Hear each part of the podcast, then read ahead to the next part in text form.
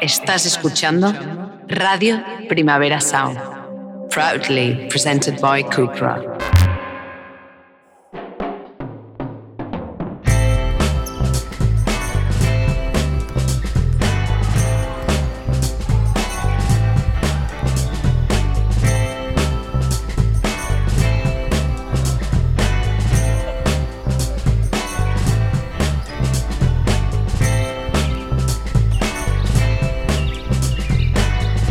Flanús. Historias en estado nómada.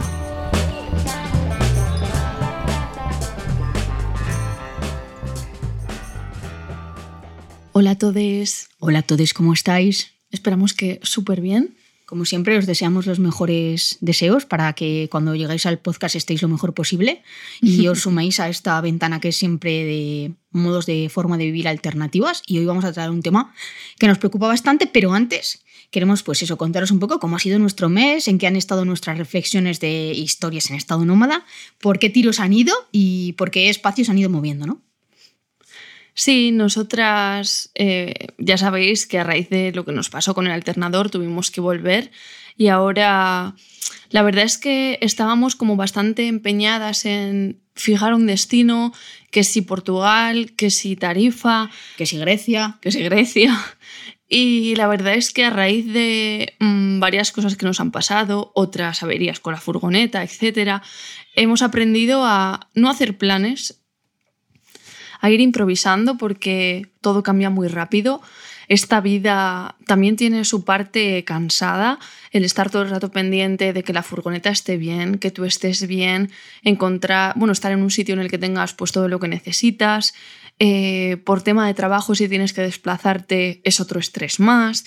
Y pues ahora estamos un poco en ese punto, en el punto de no hacer planes, de priorizar nuestro trabajo, porque ya lo dijimos en el capítulo de, en el que hablábamos de la economía, ahora estamos en el punto de mm, tener un trabajo un poco más estable. Además, esta semana hemos estado hablando con Lala de Nanuninus y nos ha nos, ha animado mucho a, hacer un proyecto nosotras que lo habíamos pensado alguna vez, pero bueno, lo hemos dejado como un poco de lado y yo creo que vamos a meterle horas y que puede salir algo muy guay. Sí, la verdad es que una de las cosas creo que más importantes es que no tiene nada que ver cuando empiezas a vivir eh, nómada o viviendo en una furga cuando ya llevas un tiempo, ¿no? Pesa también el cansancio de los kilómetros, el, tener todas las facilidades de las que ya hemos hablado tantas veces, ¿no? Al final hay que buscar y ser conscientes de que es una vida que implica una conciencia que vivir en una casa no. Tú en tu casa llegas y automáticamente tienes mil, cosas que te facilitan la existencia. En la furgo no es tanto así. Y hay veces que eso pesa. Entonces yo creo que hemos arrastrado, ya lo hemos dicho desde el verano más o menos, unas sensaciones un poco eh, no muy positivas para llevar a cabo un viaje muy largo. Por lo tanto, hemos llegado a la conclusión de que lo mejor es no ponernos metas, de ir disfrutando del camino, porque el camino también es el viaje. De hecho, el, viaje es el verdadero camino. Cada etapa es el verdadero camino y ir disfrutando y sobre todo en, en, este año, creo que Irene y yo lo hemos hablado mucho, nuestro gran eh, reto creo que es eh, consolidar económicamente eh, nuestra vida en la furgo para muchas personas el trabajo, el poder dedicarse a cualquier cosa si viven en la furgo es algo que está bastante, no sé, que lo hacen con bastante alegría. Para nosotras era muy importante irnos a la furgo a vivir, pero seguir haciendo cosas que nos apasionen a nivel de curro. De esto también hablamos cuando dijimos, no, ni somos pijas ni somos eh, ricas. Lo que no se nos caen los anillos por estar trabajando en un vivero o en hostelería o, donde, haga falta, pero para nosotras sí que es importante poder eh, estabilizar un trabajo que nos permita hacerlo desde donde sea. Y para eso creemos que para nosotras lo que mejor funciona es el trabajo en remoto. Exacto. Pero bueno, dejando ya a un lado cómo hemos estado y nuestras reflexiones a lo largo de este mes, sí que vamos a entrar en un tema escabroso porque hace que, bueno, cuando entramos al final en una ciudad y tenemos que mezclarnos, pues sea un poco como raro. Por lo menos para nosotros ahora está siendo muy raro.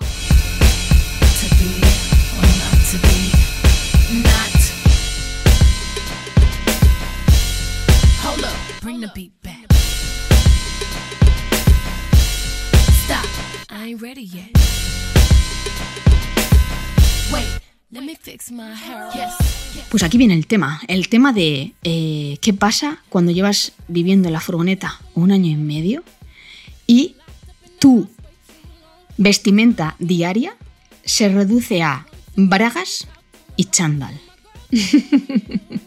Hemos llegado a la conclusión de que ya no sabemos combinar ropa, de que ya no sabemos qué es lo que va bien con lo que va mal, de si hay rayas, de si hay puntos, de si hay lunares, ya simplemente es el chándal. La moda para nosotras es algo ya del pasado. Sé que es verdad que, bueno, al final en una furgoneta, ¿no? Tu armario se reduce considerablemente y se lo puedes llevar como una cosa de cada una. Pues unas zapatillas para correr, otras para la calle, unas botas para la lluvia, unas chancletas, un vaquero, un chándal. Eso es mucha ropa, ¿eh? Al final. es que parece que no, pero es mucha ropa. Y, y al final, al, al, reducirse a eso, aunque tengamos vaqueros, sí que nos hemos dado cuenta que últimamente pues, nos cuesta meternos en unos vaqueros. Tenemos vaqueros y tenemos vestidos. También. Pero, pero que en chándal se vive muy bien. Sí, nosotros hemos estado reflexionando acerca de este tema y hemos llegado a la conclusión de que, ¿por qué razón? En nuestro caso, a no ser que no somos unas influencers, no somos gente que tenga 40.000 o 50.000 seguidores, no tenemos que hacernos en plan un book de, de, de, fotos con diferentes prendas que nos ha prestado no sé qué marca, ni estamos ahí como del, del postureo. No, que algunas veces sí que nos apetece arreglarnos, pero siendo, ¿Y lo hacemos? Sí, sí. Pero, y nos maquillamos y todo súper guay. De hecho, todo es bienvenido, el maquillaje como el no maquillaje. Pero es verdad que últimamente hemos llegado a la conclusión de que fue a raíz de ir a hacer unos recados a la ciudad, uh -huh. que fuimos, pues eso, de tiendas a, a, mirar ropa porque había sido mi cumpleaños y tal, y yo tenía que devolver una prenda y yo le dije a Ira, pero madre mía, pero qué pintas llevo, ¿no? Como, pero esto yo no, o sea, yo no... no ¿Qué pintas llevo? Y aparte, el, lo fuera de lugar que te, que te sientes yendo a, a, un centro comercial, como fue el caso, ¿no? A devolver esta prenda que le regalaron a Débora y que no que no iba a usar. Realmente era un pantalón vaquero que sí, podía. Hay varios factores interesantes sí, en eso. Pero sí. era un pantalón vaquero que podía habérselo quedado, uh -huh. pero ya tiene dos vaqueros, uno negro y uno azul, y no necesita más. Entonces fue como, mira, pues muy bien que me hayáis regalado un vaquero, pero es que como no me lo voy a poner, bueno, no que no me lo voy a poner, si te lo quedaras, evidentemente te lo pondrías, pero no lo necesitas. Sí. Entonces, en eso sí que hemos reducido considerablemente todo lo que compramos. Muchísimo, además. Sí, somos más conscientes. Esta vida también nos ha permitido ser más conscientes de qué es lo que nos ponemos y sobre todo entender el proceso que lleva el hecho de que tú vayas a una tienda y compres una prenda. ¿Cuál es el proceso que ha seguido todo ese producto? Que hoy en día hay una fast eh, fashion, fashion uh -huh. de las que obviamente ya no queremos formar parte. Pero uh -huh. eso no significa que no tengamos que tomar decisiones muy concretas a lo largo de nuestros días sobre cómo nos vestimos, qué nos ponemos, eh, qué ropa compramos y dónde. Yo, es la realidad, compré unos vaqueros que me costaron bastante dinero, pero porque quería que me duraran. Entonces, sí que es verdad que hay un concepto que luego saldrá a relucir en el podcast, porque hablaremos con alguien que sabe mucho de estos temas, que es el de crear un armario dura, duradero. Un armario cápsula. Un armario que, que, que, te permita no ser algo que mm. el año que viene no vayas a poder sí. usar, ¿no? Un armario neutro y atemporal que esté lleno de básicos y que luego tú puedas combinar con unas prendas u otras, pero que al final la base sean prendas pues de buena calidad y que te puedas poner prácticamente con todo. Vale, pero hemos llegado a hablar este tema. ¿Por qué razón creemos nosotras, como dos personas que ya llevan viviendo muchos meses aquí en una furgoneta, espacio reducido, armario reducido, eh, visitas a ciudades bastante reducidas, ¿por qué razón nuestras prendas son últimamente giran en torno al chándal? ¿Por qué razón? ¿Tú por qué crees que nos hemos dado al chándal? Pues porque al final, mmm, para empezar, casi siempre estamos solas o con quiero decir que no es como cuando estás en tu ciudad y quedas con tus amigos para tomar algo. Al final estás en tu casa vas a salir como mucho pues a dar un paseo por los alrededores pero no tienes como esa vida social. Y al final al estar también como un poco aparte de la naturaleza estás también aparte de, de las modas y de todo. Al final vas como a lo cómodo y a lo básico. Y para nosotras ha sido el chándal la prenda estrella aparte del chándal, también tenemos que decir que tenemos prendas que son hiperfuncionales. Sí, sí que es verdad que eso, desde que desde hace como tres años o así, en, bueno, que, que ya, ya, sabíamos ya que, decidimos sí. eh, buscar una furgoneta, irnos a vivir a la furgoneta y tal, empezamos pues a primero a ver qué tenemos en nuestro armario, qué cosas de esas nos ponemos. Porque hay muchas cosas que tenemos que nos ponemos muy pocas veces. Eso es una pasada, ¿eh? Sí. Hacer eso, ese, ese proceso fue para mí muy fuerte. Sí. Y todavía hay cosas que llevo en la furgo que seguramente no pasarían otra, O- sí, otra, criba. sí. Pero bueno, eh, llegábamos a ese punto, ¿no? Es decir, al final eh, decidimos hacer ese paso, hemos pasado este proceso de vivir así y nos hemos dado cuenta de que ahora mismo estamos cerca de, bueno, cerca de la casa de nuestros padres por diferentes motivos y vamos a la casa de nuestros padres vestidas en pijama. ¿Esto es real o no, Irache? Y encima estando en casa de Débora, en una ciudad que en- cuando estamos debajo de casa de mis padres es como más, más pasable. Más pueblo. Pero aquí es como te encuentras con media ciudad. Más y- pueblo, pero y- quiero y hacer aquí vas- un apunte a nota de pie de página. Más pueblo en el sentido de que más natural, no en plan Sí. en ese sentido que ha podido ser entendido, no. Y es verdad que vamos, yo voy a comprar el pan y voy en, en- en un pijama. Voy Y en que un antes pijama. para ti era impensable. Totalmente, pero es que ahora llevo las zapatillas estas de estar en casa?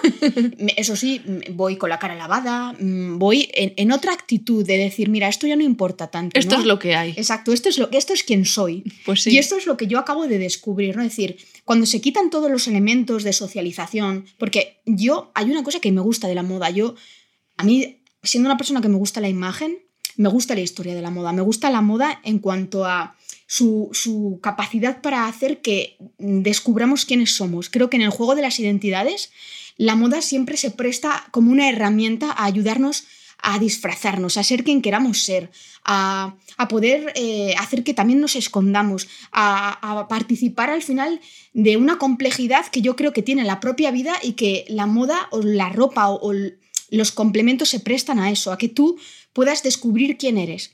Pero es curioso, ¿no? Porque este tema también saldrá luego mm, un poco más eh, en, en profundidad.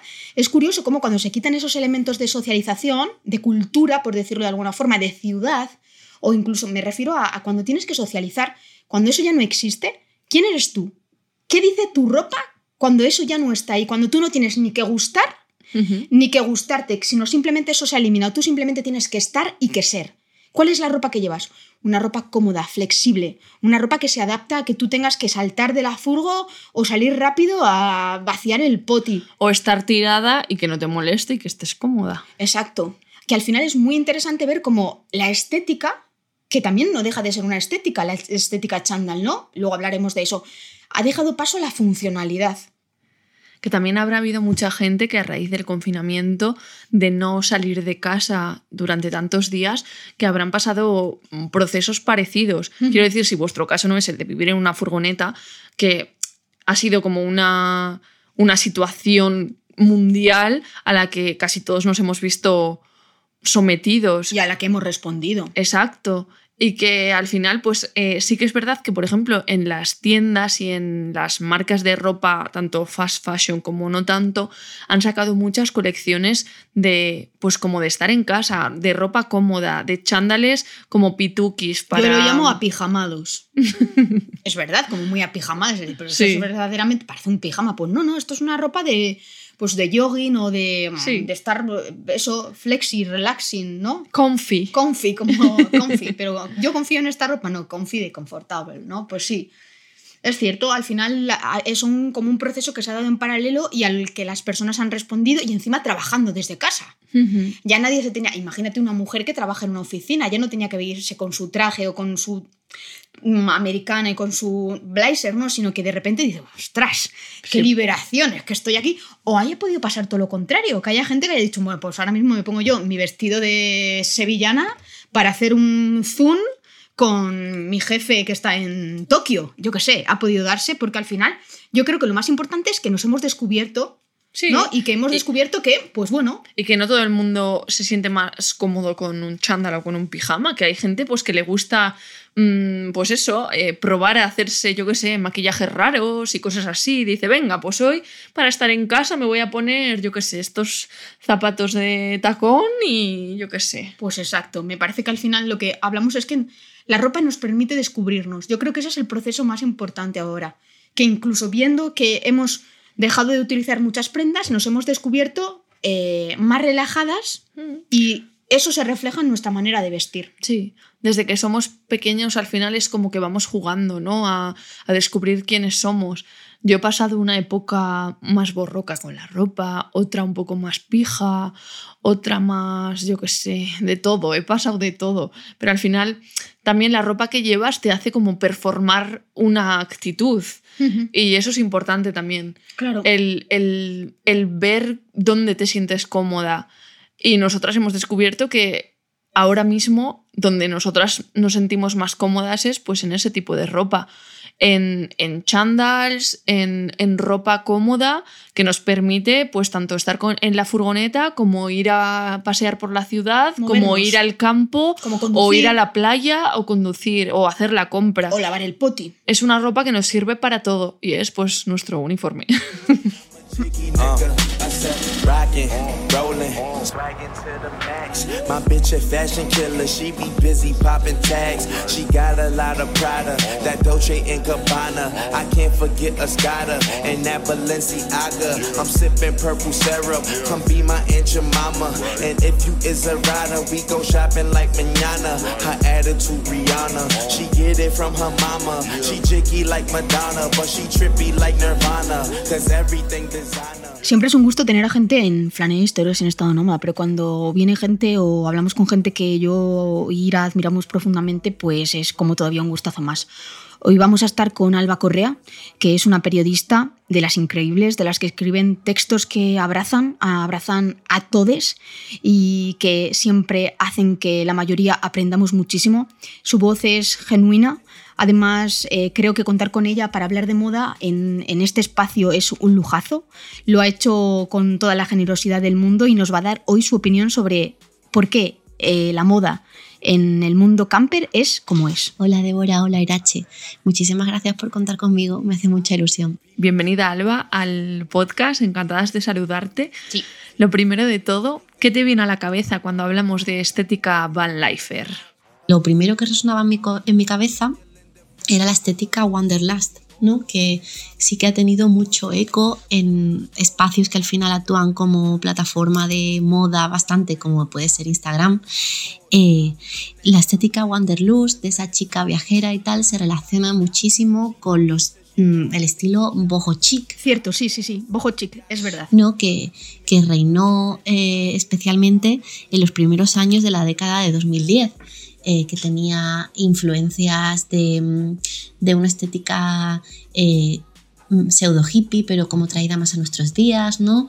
Y como, de, como que apreciaban una moda como que eh, se quería relacionar con un poco de contacto con la naturaleza, un cierto contacto con la naturaleza, una cierta intelectualidad incluso y una pretensión de viajar y de conocer mundo y tal. También reconocemos esa estética un poco los filtros y los efectos usados en esas fotos, ¿verdad? Sí, es verdad. Según dices esto ya se me viene a la mente gente que, que, tiene esa estética, vamos, clarísima. Y los filtros y demás, total, totalmente. total. Es verdad que cuando buscas Camper Life en, en Instagram, eh, hay ecos de esa estética en la moda y en bueno y en, esa textura de las imágenes, ¿no? Pero eh, es cierto que la moda camper se diferencia un poco de, este rollo boho chic en que sea una moda mucho más práctica y tendente a, inclinarse por prendas cómodas, a por un armario con herencias de la moda deportiva y, bueno, hay que recordar que después de esos años de boho chic vendría una fuerte influencia de lo que se llamó athleisure y una moda influenciada ya por, por prendas deportivas, ¿no? Y hemos visto que muchas firmas han ido adoptando esa estética más eh, deportiva, aunque originalmente no estuviese en su ADN. Vamos. Nosotras somos un clarísimo ejemplo. Vamos, que casi en nosotras está la evolución de la moda del siglo XXI. Totalmente, hemos sido parejas. ¿Y tú crees que esa elección de, prendas y de estilo de, de, vestir es algo que se hace inconscientemente o que siempre es algo buscado? Yo pienso que componer un look es siempre un acto consciente, incluso si se hace desde una despreocupación. Eh, o incluso si se asaltan eh, ciertos patrones asociados con la silueta masculina, ¿no? O incluso eh, la división masculina de ciertas firmas. ¿Por qué? Pues porque creo que son muchos los factores que, que, nos influyen a la hora de crear un look.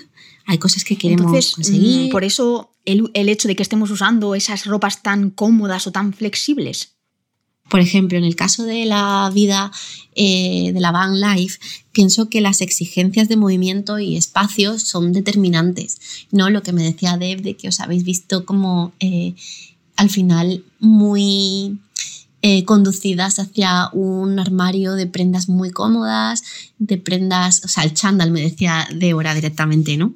Creo que esas exigencias de moverte en un espacio reducido y de tener a lo mejor pues que, que conducir, estar cómoda sentada, ahora levantarte, ahora eh, unas exigencias de movimiento, evidentemente eh, marcan que, qué patrones vas a sentirte cómoda, qué tipo de tejidos, que son más, más blandos que rígidos, por ejemplo pero también no solamente todo es practicidad y con eso sobre todo me refiero cuando eh, los look, componer un look es un gesto consciente. También hay una cierta idea de una vida más desprendida, eh, de una vida en la que el foco ha pivotado hacia otras pretensiones, ¿no? que también marcan eh, que adoptemos estéticas a lo mejor más minimalistas o más cómodas. No, claro, desde luego para nosotras, lo hemos hablado al comienzo, ha sido también un cambio de, cómo vivíamos. Una vida más minimalista hace que tengamos que llevar al final menos prendas. Pero ¿realmente tú crees que es el único factor? El hecho de que al final hayamos buscado esa comodidad o el hecho de, estar siempre buscando eh, la ropa más adecuada para, para vivir así. También creo que otro factor puede ser el pasar mucho tiempo en intimidad, ¿no? Solo o con la persona que compartes eh, esa vida. Eh, que creo que es algo que no solamente experimentáis vosotras desde la van life, pero sino que eh, también la pandemia involuntariamente ha conducido, nos ha conducido a muchos a experimentar ese proceso. Justo, justo acabamos de hablar de, de, eso. De que hay un paralelismo entre la vida nómada para nosotros y lo que la gente ha vivido con el confinamiento. Total, total. Pienso en un artículo prepandemia del medio Man Repeller en la que eh, una mujer compartía su experiencia eh, trabajando, teletrabajando. Decía que desde que trabajaba en casa había sido capaz de encontrar su propio estilo. Es un efecto muy curioso, ¿no? Porque eh, la moda es un fenómeno social y siempre nos vestimos siendo conscientes de que vamos a ser leídos y decodificados por terceros. Entonces, siempre hay un componente de saber que estás transmitiendo algo y, un componente de querer controlar ese mensaje que estás transmitiendo. De ahí, por ejemplo, que, dijo, que diga yo que siempre es un gesto consciente el de componer un look. Entonces, con la pandemia, estas normas se han alterado un poco. Y, bueno, el uso de la ropa cómoda y deportiva se ha aumentado y también han modificado nuestras pautas de consumo.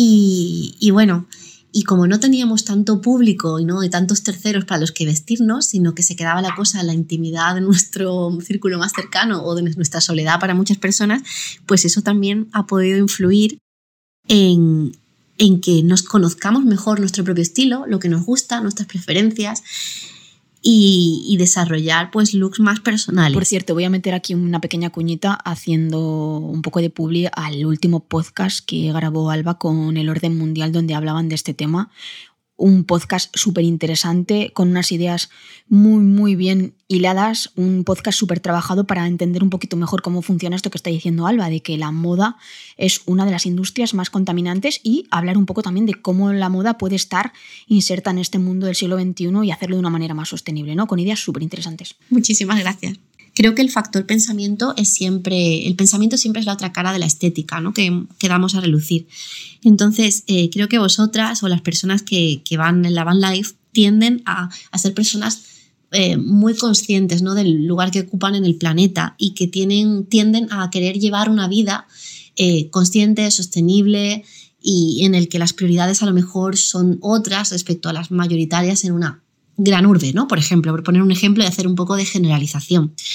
Entonces, eh, creo que sois personas que sois conscientes del impacto que tiene la industria de la moda en el planeta, que es la segunda industria más contaminante del mundo, y que mm, queréis también, eh, sois críticas con ciertas, ciertos aspectos del sistema y que queréis darle una vuelta eh, Mm, a ello y esta decisión de tomar esta vida, por ejemplo, ya es una decisión muy consciente en lo político, ¿no? Entonces lo, seguramente lo trasladáis a la forma en la que coméis, la forma en la que os vestís, etc.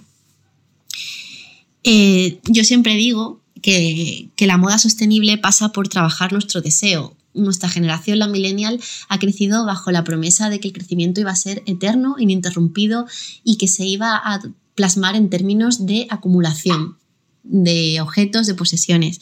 Y creo que ahora eh, la situación planetaria, la emergencia climática, nos hace ser muy conscientes de que eh, nuestro futuro pasa por deshacernos de ese sentido de progreso y la voluntad de, crecer en muchos aspectos de nuestra vida.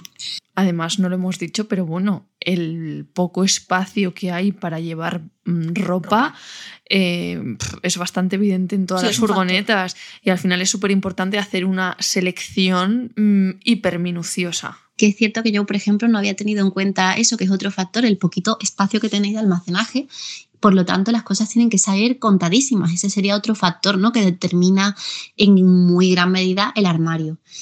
Lo más importante, Alba, lo que todas nuestras oyentes y oyentes quieren saber es, ¿te atreverías a dar tips de estilo para un armario de la Van Life? Mm, dar tips de estilo para la gente furgonetera en general dar tips de estilo se me hace súper difícil. Creo que la gente cuanto más metida está en el mundo de la moda, más difícil se nos hace eh, dar consejos de estilo, porque cuanto más metida estás, más entiendes lo personal que es y, mm, se me hace muy difícil, ¿no? Em, dar, es como intentar expedir una receta cuando no conoces bien eh, cuál es la la dolencia o la situación de esa persona. Eh, bueno, pero algún consejito de experta seguro que nos puede dar. Hay, un, hay una cosa que se llama eh, armario cápsula. Vale, armario cápsula, ¿no? Ha dicho, pero eso en una furgo, ¿cómo? O sea, exactamente cómo se, se puede hacer. Es como, como un sistema eh, de vestidor que se está extendiendo ahora mucho como un remedio para intentar mantener un armario más sostenible, ¿no? en, términos ecológicos, por así decirlo. Consiste en tener un número limitado de prendas eh, que sean intercambiables entre sí, es decir, que de un número X de prendas puedan salir múltiples looks. Eh, entonces son prendas tirando a básicas, eh, muy versátiles, muy cómodas, nos sentimos, nos tenemos que sentir muy cómodos llevándola y tienen que encajar dentro de un determinado, de una determinada paleta de color para que todo sea intercambiable, etc. Mm, imagino que, claro, armario cápsula, hablar en términos de furgoneta, claro, eso tiene que ser el más mínimo posible armario cápsula, pero si alguien tiene problemas a la hora de componer looks que le gustan, partiendo de que tiene pocas prendas, puede intentar aplicarse esta filosofía. A lo mejor le puede ayudar, ¿no? Intentar, eso se busca, vamos, que una búsqueda en Google le da múltiples resultados de cómo, de consejos de cómo elaborar un armario cápsula. Eh, el, número de pantalones que hay que tener o la pretensión con la que, o la intención con la que deben interactuar estas prendas. Em, para que, para que, bueno, pues para que se sienta, para que sienta que de 10 prendas o las que sean, ¿no? Se sienta cómoda sacando varios, varios looks con los que esté satisfecho, satisfecha. A mí una cosa que hemos estado hablando, iré yo al inicio del podcast, es esa sensación, ¿no? Primero, por una parte, lo de la mujer esta que descubrió en el confinamiento qué era lo que quería ponerse, que era una cosa que nosotras habíamos como plane que nos habíamos planteado, ¿no? Que habíamos vivido un proceso muy parecido al de la gente que ha estado confinada, de descubrir al final la relación que tiene con la moda, de cómo se quiere vestir o de quién es. Y otra cosa que también hemos hablado, iré yo, a lo largo de estas semanas que hemos reflexionado sobre el tema, es el tema ese de la socialización, perdón, en la moda, ¿no? De cuando se quitan las capas de socialización, cuando tú ya no tienes esa obligación de ver todos los días a alguien, cuando ya no te vistes para gustar a nadie, ni para gustarte a ti, sino que estás ni para cumplir con cierto protocolo, que no es lo mismo ir a tomar unas cañas que ir a trabajar, que ir a, yo qué sé, Entonces, a una entrevista. ¿Cómo ves tú exactamente es que estamos siendo las personas que queremos ser y en eso nos acompaña el buscar este tipo de, moda, el vestirnos así? Eh, esa es complicadilla, ¿no? Supongo que es difícil tener la respuesta. El artículo este que yo te mencionaba del de Man Repeller es prepandemia, pero se puede aplicar, lo que yo decía es que se puede aplicar muy bien a raíz de la pandemia, porque al estar solos en casa hemos tenido múltiples reacciones. Hay quien se ha tirado por la ropa más cómoda y más funcional posible y hay quien se ha dado la fantasía y dice, mira, pues yo en, mi casa voy a estar con un vestido de, dama de honor casi, ¿sabes? Y tan contenta porque sí, porque la vida es muy corta para no ponértelo, aunque esté en mi casa, ¿no? Bueno, pues Es difícil eh, decirlo porque efectivamente sí nos vestimos más que para gustar, como para integrarnos, para ser decodificados de acuerdo a la identidad que queremos presentar ante el mundo, ¿no? O también nos vestimos con inteligencia en función de la situación en la que vamos a estar expuestas, el grupo con el que nos vamos a relacionar.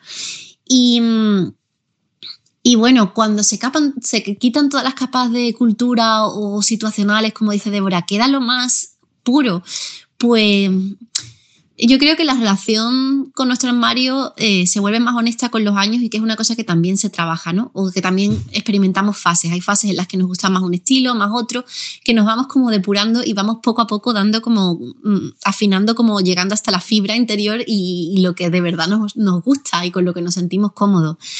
Puede ser que sí. Eh, puede ser que sí, que en un entorno más íntimo y, en el que nos sentimos cómoda, eh, demos con la versión más honesta de nuestro, de nuestro estilo. Pero, en fin, la moda también es, diversión, ¿no? Lo decía el otro día Alessandra Lores en, un tema que, salía en Vogue.es. La moda es, reapropiarse de la diversión y tiene también un punto de, jugar y de disfraz incluso, ¿sabes? De, jugar a las formas, a las identidades y, y también tiene ese elemento. Entonces, en la Bad Life, ¿qué primaria? En cuanto al tema de la moda? Para lo que estamos hablando de la van life, evidentemente reina el pragmatismo, lo que decía Ira de las prendas desmontables y todo eso. Por supuesto que tiene que ser así. Y de alguna forma yo creo, como os decía, que entronca con una moda consciente y una decisión que es política en algún grado, que tiene mucho que ver con este estilo de vida, ¿no? Igual lo decía, igual que lo aplicamos a la forma de comer, también puede ser la forma de vestir. Bueno, nosotras alguna vez eh, hemos dejado el chándal a un lado y hemos intentado arreglarnos un poquito. Sí, de vez en cuando, pues cuando tenemos como un plan. O un compromiso. Nos apetece. O a veces porque nos apetece, a lo de jugar. O porque lo echamos de menos, porque antes era algo que hacíamos todos los días y ahora es algo que hacemos una vez cada dos meses. que yo veo, he visto ya en fotos vuestras que de alguna forma os coordináis cuando tenéis alguna foto de esta y siempre lo hacéis fenomenal, vamos. A mí me parece que queda todo muy integrado, incluso con los colores de la furgoneta por dentro y todo. O sea que no, por eso no os preocupéis. Yo tengo, la, yo tengo la sensación de que ah, con la ropa tengo como una especie de trauma, en el sentido de nunca soy la persona que quiero ser a través de la ropa. O sea, no digo que no me guste lo que me pongo, pero que no alcanzo el ideal.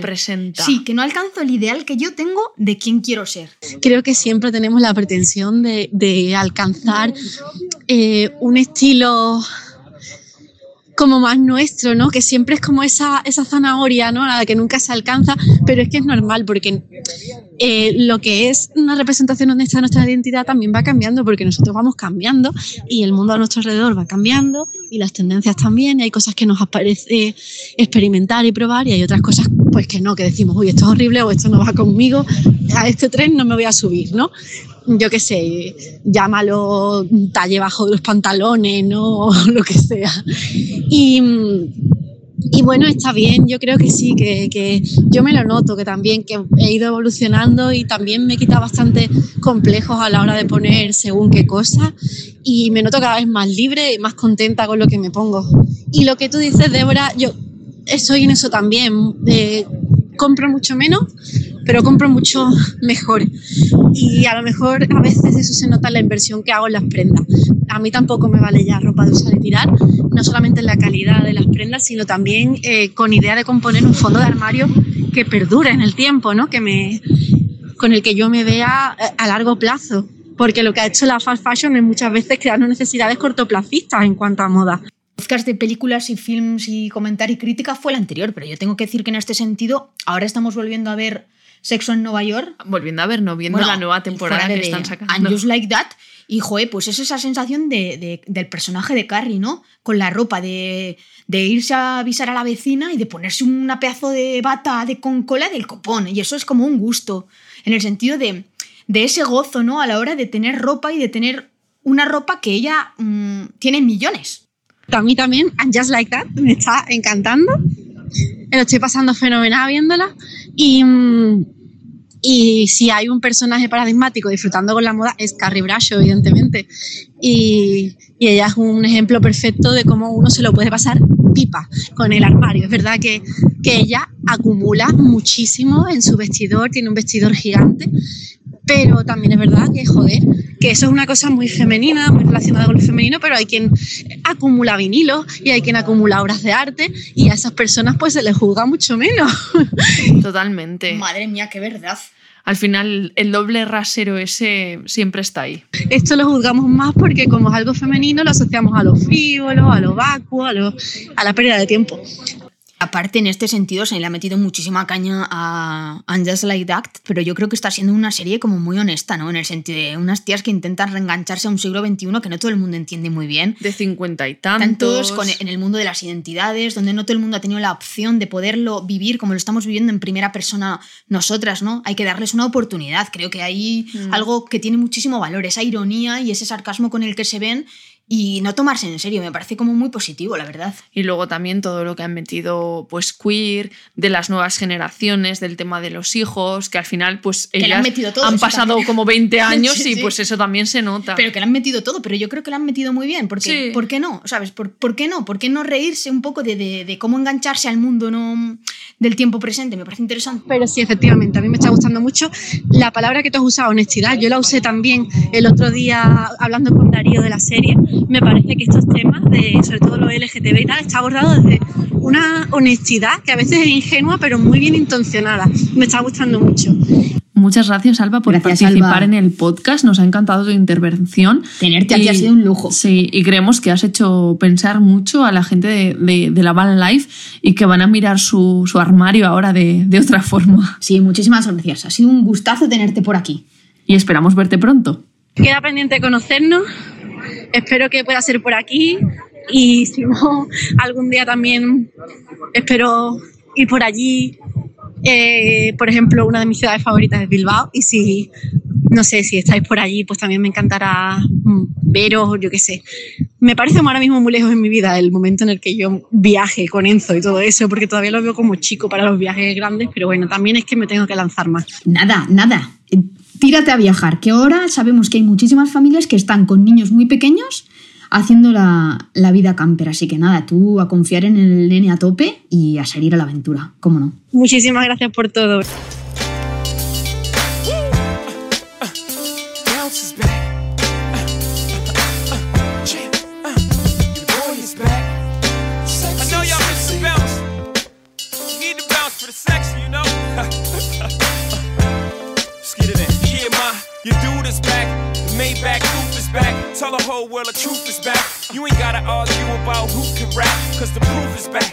Bueno, ha sido un lujazo estar con Alba, hablar con ella sobre moda, sostenibilidad, sobre armario camper. Y bueno, ya sabéis que cada episodio intentamos terminarlo con algún tipo de referencia y hoy pues la referencia es ella. Sí, Alba, eres referencia total. Eh, a mí me gustaría o nos gustaría señalar un artículo de Alba que nos gustó mucho, que se llama... Cuéntamelo todo sobre ese look repetido en, Instagram, y, en, la vida. Que tiene mucho que ver con al final nuestra manera de entender ahora mismo, pues eso, cómo vestimos, el repetir un poco prendas, el tener un armario más minimalista, esa especie de cápsula de la que hablaba ella, ¿no? Hmm. Y nos gusta mucho, eh, sobre todo porque acaba con, con, algo que nos ha hecho reflexionar y que ha hecho que entendamos también nuestra manera de repetir looks de una manera diferente y dentro de un ciclo de sostenibilidad donde la ropa eh, no solamente casi de usar y tirar hmm. o para, para al final para ser etiquetada, sino de encontrar en esa repetición algo, algo guay. Así que vamos a leeros la parte final, pero leer el artículo entero porque es súper interesante. Si quiero contar que ese pantalón lleva siete años en mi armario y que me lo sigo poniendo cada semana, ¿cómo lo hago? ¿Cómo contagio la ilusión por un abrigo que me pongo cada día? Seguimos a prescriptoras que nos sorprenden con sus looks, que casi no repiten y que en eso centrar su principal actividad en la plataforma. ¿Cómo convertiremos entre todos en emocionante la repetición sistemática de piezas de nuestro armario? Pues ahí lo dejamos, para la gente de la van life y para la gente que se esté planteando vivir de una manera más sostenible también a través de la moda y la forma en la que entendemos la moda, esa pregunta, ¿no? ¿Cómo convertiremos entre todos en emocionante la repetición? Un besazo y hasta el mes que viene. Saludos.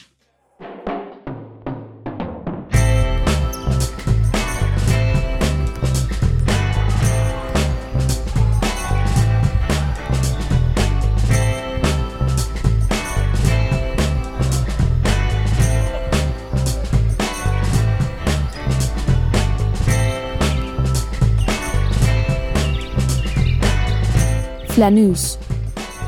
Historias en estado nómada.